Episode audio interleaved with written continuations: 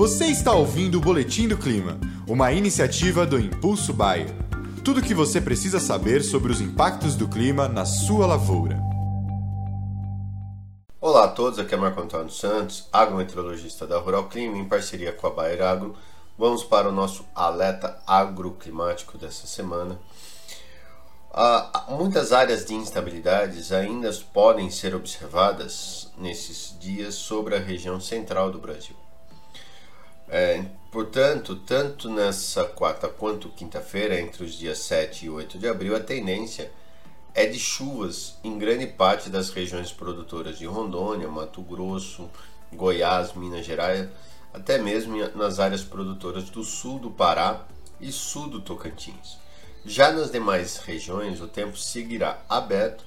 com previsão apenas de eventuais pancadas de chuvas de final de tarde e noite, uma vez que ainda há bastante umidade na atmosfera e com a elevação das temperaturas ao longo do dia, essas áreas de instabilidades podem ganhar forças e com isso há previsões de eventuais pancadas de chuvas. No entanto, essas áreas de instabilidades come, começarão a perder forças lá para o final de semana, entre os dias 10 e 11, uma vez que uma frente fria estará avançando sobre o Rio Grande do Sul ao longo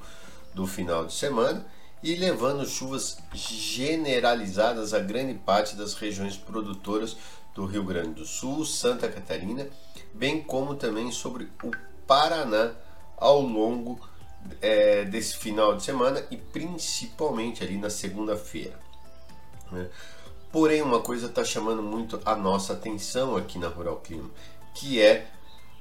poucas chuvas, mesmo com, a, com o avanço dessa frente fria sobre o Paraná e sul do MS, sul do Mato Grosso do Sul, a tendência ainda é de poucas chuvas ou chuvas muito irregulares sobre as regiões produtoras de milho safrinha do oeste do Paraná, oeste e norte do Paraná, bem como também sobre o sul do, do MS, ali toda a região. Além de que São Paulo, o estado de São Paulo, também não deverá receber bons volumes de chuvas ou é, chuvas mais generalizadas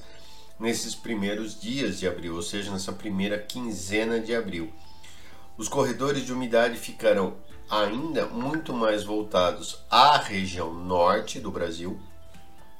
né, pegando ali é, o Mato Grosso, Rondônia, Pará, Amazônia e bem como também as regiões de Roraima, Maranhão, até mesmo Tocantins e Piauí deverão receber bons volumes de chuvas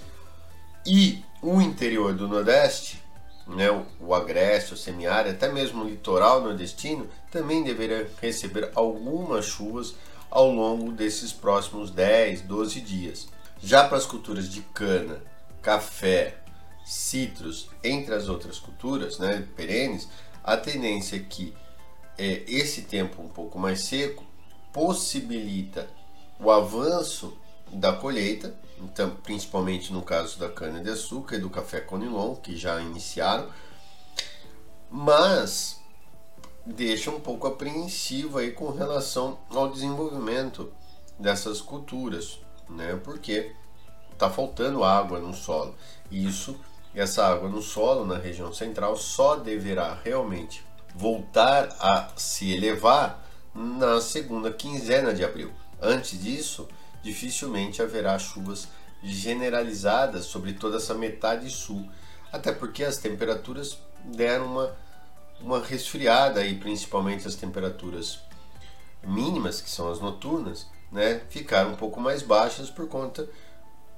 já do outono, que é normal para essa época do ano, e até porque uma massa de ar polar avançou, impedindo a formação de nuvens de chuvas. Não há previsões de geadas, não há previsão de queda brusca da temperatura, nada demais, apenas as, as madrugadas. Está, principalmente dessa faixa mais leste, pegando Rio Grande do Sul, Santa Catarina, Paraná, bem como São Paulo e Minas, né, Rio de Janeiro, Espírito Santo, há uma previsão de chuva de um tempinho, madrugadas um pouco mais frescas, mas nada que isso possa trazer problemas, apenas é, mantém uma condição um pouco mais desfavorável a chuvas generalizadas, o que nesse momento seria de suma importância as chuvas gerais generalizadas em bons volumes né, para as culturas que estão em fase de desenvolvimento. Então, de uma forma geral, esses próximos 10 dias ainda serão marcados por chuvas muito mais na faixa norte do Brasil do que na faixa sul, na metade sul, a não ser nesse final de semana, devido à entrada de uma frente fria que levará chuvas generalizadas e até bons volumes sobre o Rio Grande do Sul e Santa Catarina. Um grande abraço a todos e até o nosso próximo alerta. E esse foi o Boletim do Clima, uma iniciativa do Impulso Bayer. As últimas notícias do Impulso Bayer sobre a previsão do tempo para sua lavoura.